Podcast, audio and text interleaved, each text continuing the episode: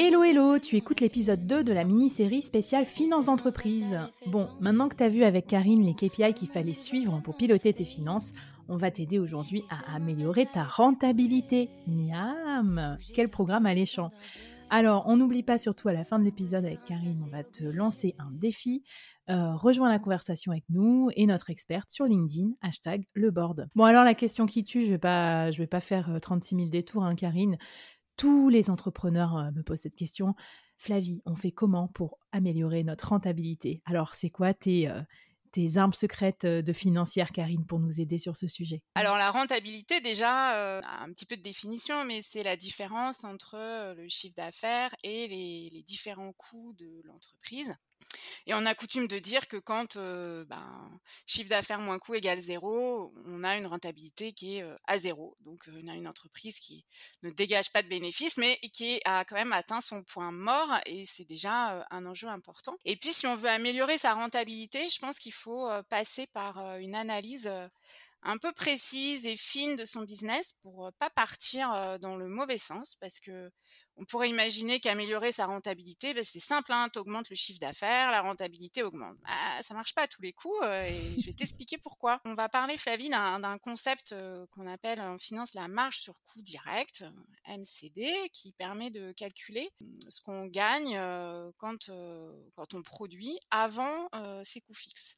Donc c'est le chiffre d'affaires moins tous les coûts variables, c'est-à-dire ceux que tu peux imputer directement à ton business.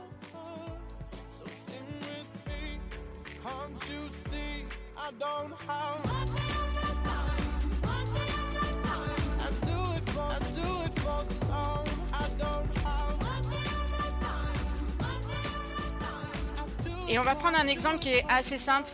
Euh, vêtements euh, et, mon coût variable, c'est euh, le, chiffre d'affaires que je vais faire en vendant par exemple un t-shirt, moins le coût d'achat de ce t-shirt, c'est-à-dire souvent le coût du t-shirt lui-même et le coût du transport.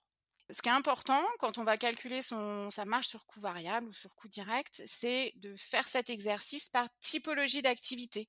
Et moi, dans mon magasin, par exemple, je vends des t-shirts, mais je vends aussi des pantalons, des manteaux et que sais-je. Et si je calcule euh, ma marge, peut-être sur les t-shirts, je les vends 20 euros, je les ai achetés 5 euros et je gagne 15 euros par euh, t-shirt. Et puis euh, sur les pantalons, je les vends 50 euros, je les ai achetés 45 euros et je gagne 5 euros par pantalon. Et c'est là où je rejoins mon, point de début, c'est que c'est pas forcément euh, en augmentant mon chiffre d'affaires que je vais gagner beaucoup plus d'argent. Là, dans mon cas précis, je pense que j'ai surtout intérêt à travailler ce qu'on appelle le mix produit, c'est-à-dire que mmh. je gagne plus d'argent en vendant des t-shirts qu'en vendant des pantalons. Donc, euh, bah, à moi de me débrouiller pour que mes clients, euh, ils aient plutôt envie d'acheter des t-shirts et un peu moins des pantalons. Et puis sur le pantalon, bah, plutôt que vouloir à tout prix en vendre plus, je crois surtout qu'il faut que je les vende plus cher ou que j'essaye de les acheter moins cher auprès de mon fournisseur. Et j'aime bien ton exemple et en même temps, je me dis aussi qu'il y a plein de gens qui nous écoutent qui vendent, tu vois, des services immatériels, comme mmh par exemple leur temps en tant que consultant ou en tant qu'indépendant, qu'est-ce que tu recommandes pour augmenter sa rentabilité dans ce cas? Bah écoute, de faire un peu la même analyse. Hein. Par exemple, si tu es consultant et que tu vends des prestations de conseil, d'une part, et puis peut-être d'autre part des journées plutôt de formation, c'est important de bien bien identifier combien de temps tu passes à chacune de tes activités. Bien sûr, le temps que tu passes chez ton client, mais aussi celui que tu vas passer à préparer ta journée. Et peut-être par exemple que ta journée de formation, elle te demande plus de temps de préparation parce que tu délivres tout le temps la même depuis plusieurs années. Peut-être que ta journée elle est vendue un peu moins cher, mais en revanche, si tu n'as plus de temps de préparation, peut-être que ta marge elle est nettement meilleure. Bon, ça marche. Et du coup, bon là, on a vu le pricing qu'on peut pratiquer, donc augmenter ses prix par exemple.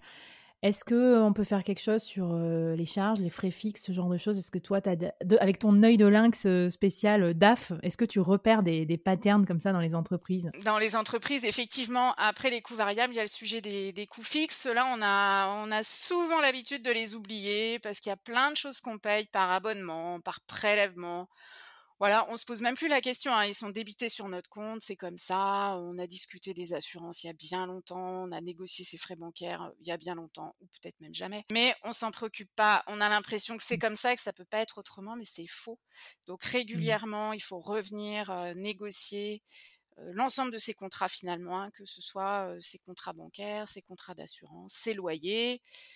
et puis aussi ne pas laisser passer des coûts où vous savez plus ce que c'est. Ça, ça arrive.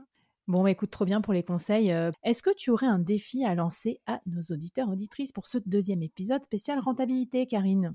Eh ben, écoute, je pense que ce serait chouette, euh, Flavie, que nos auditeurs, ils identifient euh, l'une de leurs activités, qu'ils calculent la marge sur, cette, sur cette activité et puis qu'ils se donnent un objectif d'amélioration. Bon, bah, trop bien, on a vu comment être plus rentable. dans l'épisode prochain, numéro 3, on va regarder avec Karine comment mieux gérer sa trésor. Allez, c'est parti